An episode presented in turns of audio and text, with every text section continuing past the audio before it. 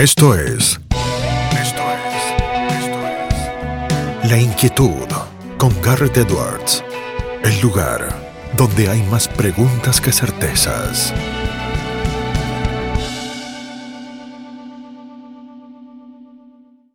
Damos vuelta de página aquí en La Inquietud por CNN Radio Rosario y tenemos un enorme placer, honor y privilegio de sumar a una persona que es politóloga, escritora, presentadora de televisión, de radio, ella es eh, libertaria, eh, tiene tres libros, eh, yo he leído los tres, uno tuve la oportunidad de presentarlo en su momento aquí en Rosario y los tres me han encantado, El engaño populista con Axel Kaiser, cómo hablar con un progre, cómo hablar con un conservador, ella no necesita presentación, pero cumplimos con la formalidad de hacerlo, también es una amiga, está Gloria Álvarez del otro lado, Gloria, ¿cómo estás? Garrett Edwards te saluda.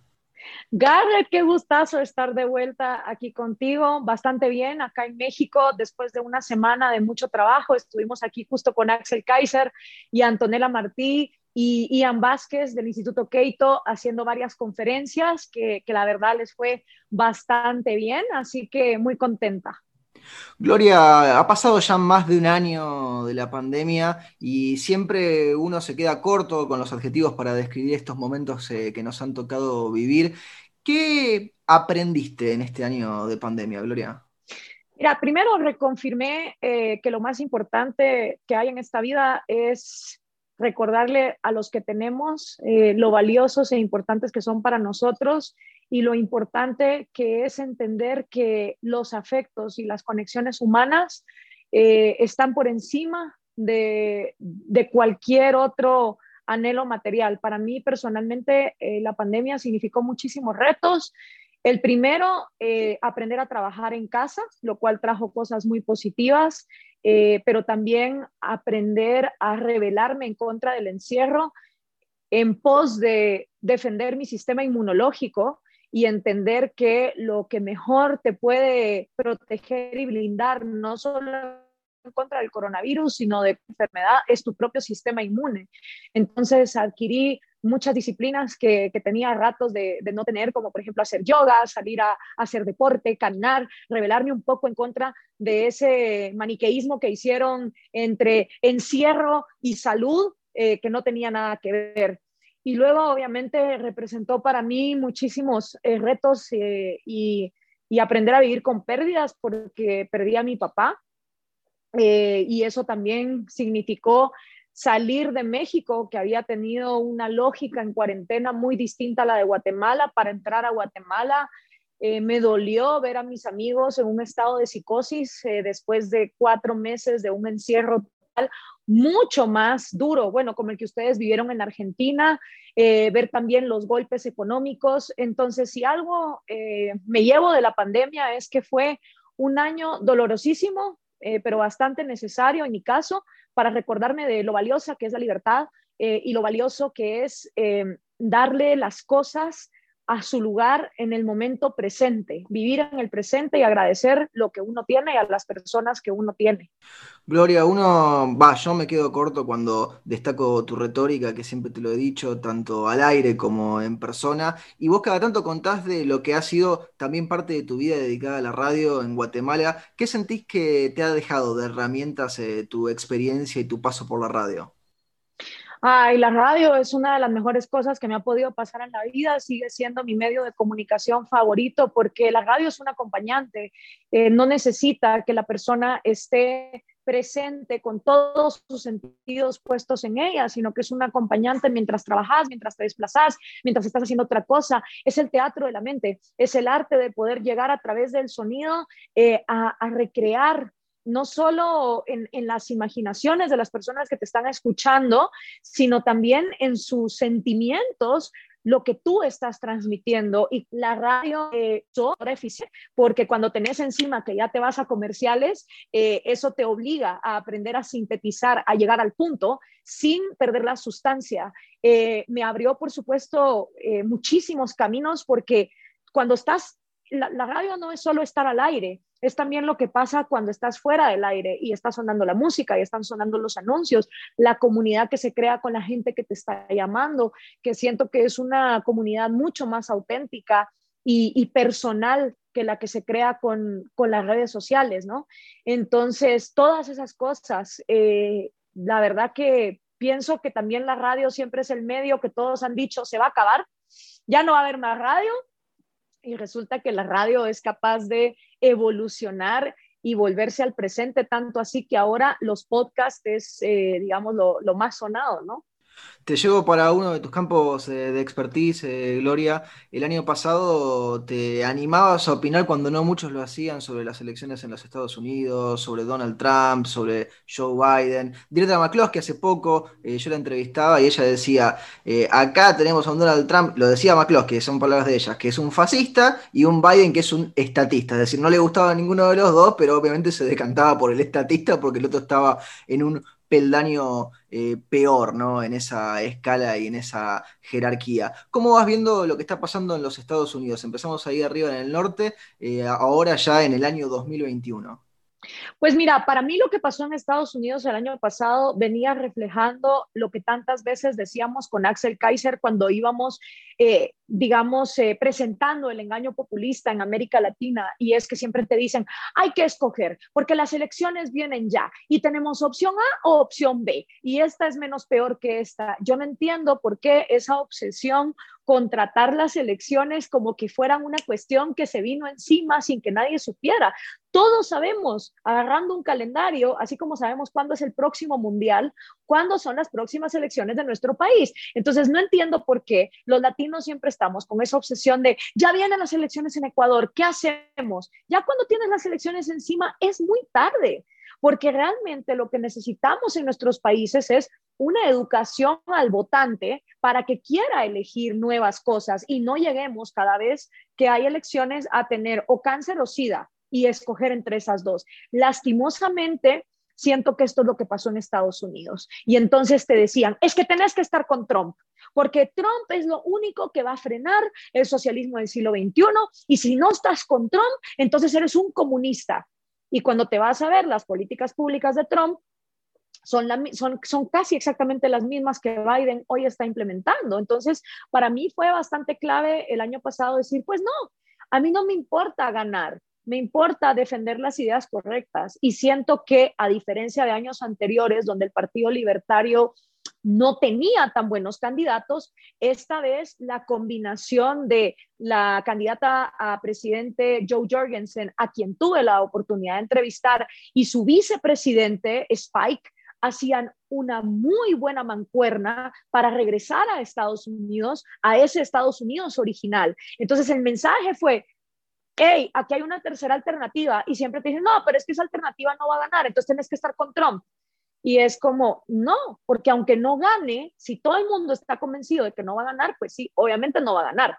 Y luego cuando pasaron los sucesos del Capitolio, creo que ahí fue donde hubo eh, un despertar para muchas personas de decir, ok, esto no está bien. Y es triste ver que Estados Unidos, en lugar de estarnos inspirando a nosotros a ser un poco más institucionales, a defender al individuo y la propiedad privada, pareciera que no, que ahora Estados Unidos se está latinoamericanizando, ¿no? Se está volviendo una república bananera, eh, que para nosotros es costumbre, pero para muchos de ellos es motivo de shock.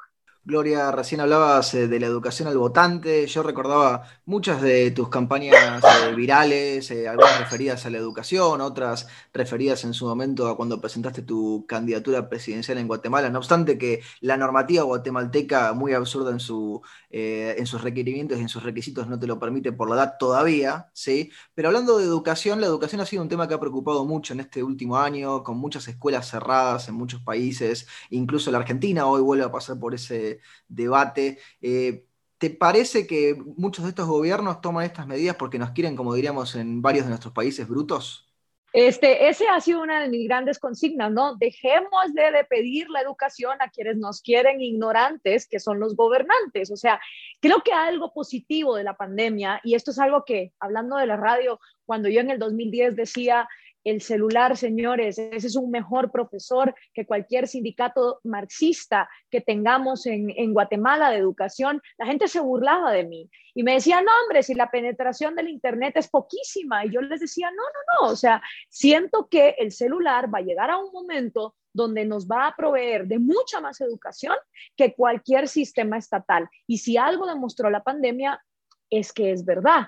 Y, el digitalizarnos y el individualizar la posibilidad de educarnos, creo que es algo que debería de quedarse, porque así como hay cosas pésimas de la pandemia, la pandemia al traer lecciones también trae muchas oportunidades y creo que una de ellas fue que la gente terminase de convencerse de que la educación sí puede estar en nuestras manos. ¿Significa eso que los niños no deban ir a un recinto? No, pueden volver a un recinto, pero ojalá ese recinto funcione como los eh, charter schools, donde son los papás los que toman las decisiones, donde eh, los impuestos están individualizados en lugar de estar colectivamente amarrados a sindicatos de profesores que realmente se los roban.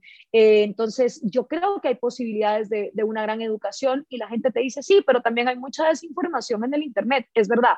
Creo que, digamos, cursos que, son obligatorios dentro de esa educación es lógica, eh, filosofía, economía, el respeto por el sentido común, por entender que la realidad funciona de una manera y de nada nos sirve ir en contra de esa realidad con misticismos, dogmatismos, eh, digamos, estas obsesiones estatistas y nacionalistas por, por depositar en el líder la fe y la confianza en que todo va a salir bien, mientras tengamos una educación más científica, más libre, eh, más enfocada en el sentido común, en el bienestar del individuo, con todo lo que eso respecta, creo que vamos a tener votantes mucho más informados que no van a necesitar de ese discurso mesiánico para sentirse protegidos.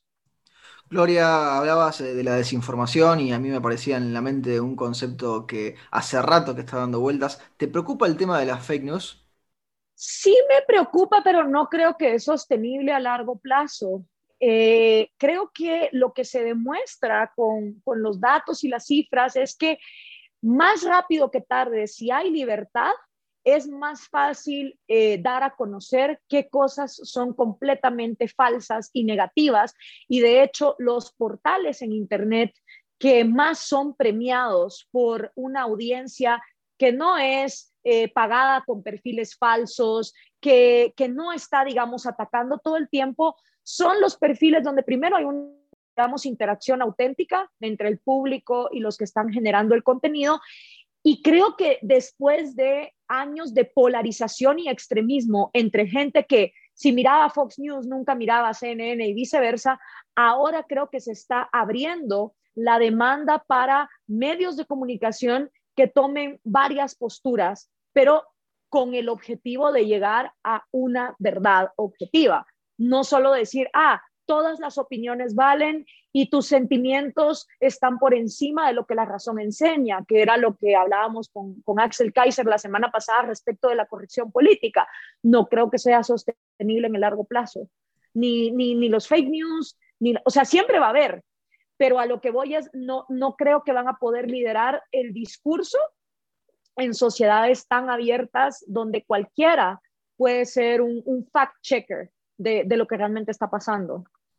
A muchos les ha parecido atractivo durante el último año en hacer una analogía entre el coronavirus, un virus al que ya nos hemos acostumbrado tristemente a tenerlo en nuestro eh, idioma vernáculo, y otro virus del que vos sabés eh, muchísimo, Gloria, que tiene que ver con el, populismo, ¿no? Esa era la analogía que han venido utilizando. ¿Cómo está el populismo en la región? ¿Cómo lo vas viendo? No pauses, ni adelantes, o retrocedas. Quédate en La Inquietud con Garrett Edwards. El populismo está feliz de la vida eh, y encantado porque cada vez que hay pánico, incertidumbre y viene una crisis, es caldo de cultivo perfecto para que los autoritarios se puedan ir tomando el poder y ves a los propios ciudadanos decir, te doy mi libertad, pero por, por favor dame aunque sea unas sensación falsa de seguridad. Entonces, cualquier momento histórico donde hay incertidumbre, donde hay una crisis, donde hay pánico, eh, es tomada por los populistas para seguir incrementando su poder. Y esto lo vimos eh, en todos, con algunas excepciones, tal vez Uruguay, eh, con la calle Pou, que, no, no, tomó estas medidas tan drásticas, pero por el resto de América Latina vimos cómo el coronavirus fue excusa perfecta para seguir avanzando en un populismo donde entonces, en vez de ser ricos contra pobres, blancos contra negros o mujeres contra hombres, eran los que estaban escépticos del virus y de quedarse encerrados contra los que, eh, pobrecitos afectados, víctimas, quieren que el Estado se haga cargo de todo, ¿no? Entonces mucha gente diciendo, el Estado te salva, no el mercado. Y, realmente ahora que ha pasado un año nos damos cuenta que gracias a las innovaciones dadas en el propio mercado, incluyendo las vacunas, este, la gente puede seguir su vida, mientras que donde sigue habiendo atrasos es donde los gobiernos siguen implementando eh, cuarentenas y encierros y, estas restricciones que, que nuevamente Axel Kaiser ha venido investigando, que ahora después de un año se dice no funciona. no hay ninguna correlación entre encierro con salud o menos contagios. Nos vamos acercando a, la Argentina, ¿no? Con las preguntas. Eh, Gloria, un país eh, que conoces mucho, que has visitado muchas veces, eh, en el que tenés muchos amigos. ¿Cómo estás analizando a la Argentina hoy por hoy? Bueno, mira, justo la semana pasada estuvimos hablando con Antonella respecto a Argentina y me decía, es que Argentina es el país que lo hizo todo al revés. Todo lo hicimos al revés éramos desarrollados, éramos potencia, éramos cultos, éramos ricos y involucionamos. ¿Y, cómo es posible? Y yo le decía, bueno, no te sientas tan mal. Eh, lo, mismo le pasó a Cuba, ¿no? Estaba súper bien en los años 50, involucionó. Venezuela también involucionó. Y, y a mí lo que me preocupa de Argentina es también el estado psicológico de histeria colectiva que se ha creado producto obviamente de una crisis económica. Este, la crisis económica, la inflación, la incertidumbre de lo que va a pasar, eh, un, país que está apaleadísimo por los impuestos, donde Javier Milei calcula que 7 millones de argentinos mantienen con programas sociales a 20 millones de argentinos. Pues ¿cómo va a salir así un país adelante? Ninguna familia puede salir adelante donde solo dos de cada ocho miembros trabajan y producen, o sea, lo van a traer para abajo. Pues eso es la Argentina hoy en día. Y lo peor es que no ves siquiera eh, alternativas que realmente digan, señores, tenemos que salir del vergonzoso puesto 150 y pico, creo que están ahora en el índice de libertad económica, tenemos que hacer algo para salir de ahí, porque lo que, lo que impera en la mentalidad argentina es que lo que los tiene así de mal es el neoliberalismo que yo no sé, o sea, es como que el, peronismo es súper eficiente, pero a la hora de gobernar no es capaz de acabar con el neoliberalismo. Entonces, el neoliberalismo siempre es el monstruo que está detrás de todas las desgracias argentinas, ¿cierto? Ahora, ahora tienen la oportunidad de poner en el poder a libertarios y sería buenísimo ver si estos libertarios, eh, como dicen los gringos, walk the talk, ¿verdad? Es decir, ponen sus acciones donde han estado sus discursos. Eh, y ya se levantan ciertas alarmas en decir, bueno, pero ya desde la campaña se les ve que se están aliando a gente que no les gusta tanto el libre mercado. Ok, pero veámoslos gobernar, porque siento que seguir en lo mismo definitivamente no va a traer cuestiones diferentes. Eh, lo otro que me preocupa de Argentina es el alto nivel eh, de violencia psicológica que se maneja entre quienes quieren pensar distinto. Y también que hay un grupo de personas que han encontrado un nicho de mercado en agarrarse de las ideas del libre mercado y de la libertad individual sin ser personas que realmente defiendan estas ideas. Y es lógico, fueron tantos años de violencia del kirchnerismo, de la cámpora, que ahora se están formando facciones ultraviolentas del otro lado, eh, que se agarran del liberalismo, y el liberalismo siempre es el, prostituido en esto, y en el caso de Argentina, lo, que uno dice es, bueno, y entre tanta pelea y, tanta agresión, ¿realmente va a haber posibilidad de que imperen las libertades individuales? Esa es la gran pregunta, porque Argentina lleva en este atraso décadas y, no se ve, digamos, que, que pueda haber realmente un, un despertar consistente. Entonces, si yo fuera Argentina, apostaría por los que al menos se están diciendo libertarios y que quieren llegar al poder, solo por quitarme la curiosidad de probar con algo distinto. Aprovechamos que te tenemos, nos quedan dos o tres preguntas más y no te robamos más tiempo, Gloria. Eh, sabemos que es imposible predecir el futuro, que nadie tiene la bola de cristal, que todavía estamos cruzando el río, que todavía estamos en el medio del túnel, pero ¿sos optimista con lo que viene cuando la pandemia se termine, sea cuando sea que eso suceda?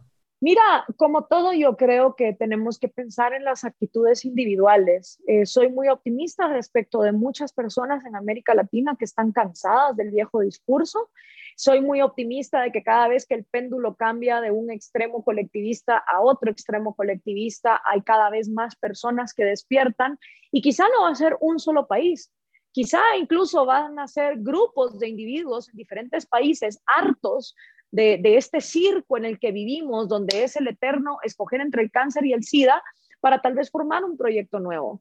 Y, formar, aunque sea, no sé, zonas francas de libre comercio o intentos de, de apertura de libertad, porque siempre hemos sido muy cómodos en destruir nuestros países y luego regresamos para el norte, pero Estados Unidos tampoco está haciendo garantía de que vayan a defender la libertad. Entonces, creo que la buena noticia de eso es que nos pone a nosotros otra vez en, en el punto de vista de qué vamos a hacer nosotros por sacar adelante a nuestros países. Y confío mucho en la gente joven, gente que viene mucho menos dogmática eh, gente que viene cansada de, saber que ni una ni la otra cosa funcionó. Me preocupa que a veces esos jóvenes están tan enojados, personas liberticidas, eso sí me preocupa, pero también tengo mucha fe en que por su apertura mental eh, y sus ganas de innovar y su apertura a un mundo mucho más global, pueden ser también individuos que apuesten por una mayor libertad. O sea, lo bueno y lo malo de ser optimista o de ser realista, mejor dicho, es que hay que entender que en esto habemos miles de millones de seres humanos involucrados. Entonces, de todo, todo depende de las decisiones individuales de nosotros. Si hay más individuos apostando por trabajar con la realidad en lugar de negarla, si hay más individuos apostando por la ciencia y la tecnología como motores que a través del mercado nos traigan soluciones a nuestros problemas, si hay más individuos dispuestos a cuestionar que un Mesías populista no es la solución a sus problemas, pues entonces vamos a estar mejor. Ahora, ¿de qué depende que haya más de esos individuos? De la decisión individual de cada uno de ellos. Y esa es una decisión de eh, persuadir, pero depende de cada uno. Y del otro lado estarán las personas que también son presas y que, y que es como una competencia de mentes, ¿no? De, de, ver quién jala más mentes. Y así ha funcionado siempre la humanidad. Y cuando las mentes libres triunfan, hay momentos de mayor progreso. Y cuando las mentes esclavas, conformistas triunfan, eh, pues entonces tenemos periodos bastante tristes y, y, nefastos, ¿no? Yo creo que hay mucho todavía por hacer en América Latina, sobre todo por entender cuáles son los males. La gente sigue sin entender la raíz de los problemas. Dicen, no, el problema no es el socialismo, es la corrupción. No entienden que el socialismo es corrupción. O sea, le das más poder al poder, más corrupto se va a volver. Eh, pero para ellos no hay conexión, es como dos bolitas que, que, flotan independientemente una de la otra y una es buena y la otra es mala. O sea, mientras haya esa ignorancia respecto de, cómo funcionan eh, las cosas, va a ser muy difícil, pero hay buenos intentos. Eh, por ejemplo, y aprovechando invitar a tu audiencia, estamos tratando de romper un récord con la clase de economía más concurrida en la historia del mundo. ¿Cómo es eso? Eh, con Javier Milei. Estamos tratando de romper un récord con la Fundación Económica para la Educación Económica, FI, eh, el 6 de mayo. Y el 6 de mayo vamos a tener una clase online en la que cualquiera se puede inscribir. Los profesores somos Javier Milei y yo, y vamos a enseñar cuatro conceptos básicos de economía. El objetivo de esto es romper el récord mundial Guinness de la clase de economía más concurrida en el mundo y a la vez es mandar un mensaje muy potente. Primero lo que hablábamos, ¿no? La educación ya no es monopolio del Estado. es una cuestión bastante personal e individual, es tu decisión y que en este evento, que ya hay 4.400 inscritos y ojalá sean muchísimos más, este, se pueda replicar la manera en que llega la información eh, a nosotros y poder tener con mejor información mejores individuos tomando decisiones. ¿A dónde tiene que ir la gente Gloria si quiere inscribirse? Pueden ir a mis redes sociales, a las redes sociales de Javier Milei o a las redes sociales de FI, eh, Fundación para la Educación Económica, FEE, e, en cualquiera de las, de las tres. El 6 de mayo es esto. 6 de mayo.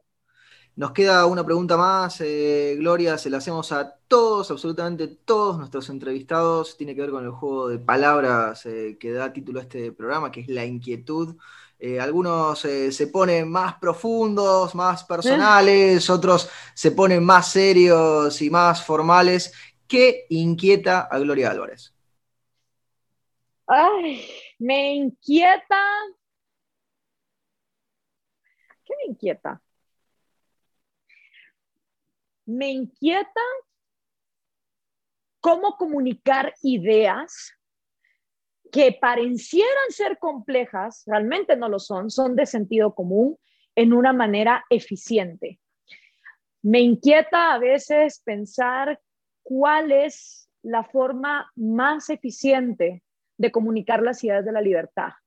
A veces me inquieta pensar, han sido más de 3.000 conferencias en vivo, otras más de 1.000 o 4.000 entrevistas y a veces te pones a pensar, ¿para qué? ¿Cómo pudieras tangibilizar el resultado de la influencia de la libertad o, de lo que vos podés contribuir cuando ves tristemente que emigrar en América Latina es como cambiarse el camarote en el Titanic, ¿no? Y que los países que hoy están bien, cuatro años después no están bien. Eso me inquieta, me inquieta eh, encontrar, y no es que sea una fórmula, pero me, inquieta el pensar cuál es la, manera más eficiente de, comunicar las ideas de la libertad, no comunicarlas, sino para que la gente las haga suyas y vivan de manera libre, porque, porque estas ideas no, no son para que estén en un libro de texto, sino para que las personas puedan vivir con ellas eh, disfrutando su paso por la tierra. Gloria, te agradecemos muchísimo este tiempo que te has tomado para charlar con nosotros y con nuestra audiencia. Te mandamos un fuerte abrazo. Gracias, Garrett. Como siempre, un gustazo platicar contigo. Que estés muy bien y hasta la próxima. Bienvenido a México cuando quieras. Gracias, muchas gracias. Vos también, Gloria, aquí Argentina. Hablamos eh, con Gloria Álvarez en La Inquietud por CNN Radio Rosario. Esto fue La Inquietud con Garrett Edwards. Síguenos en redes sociales y en www edwards.com.ar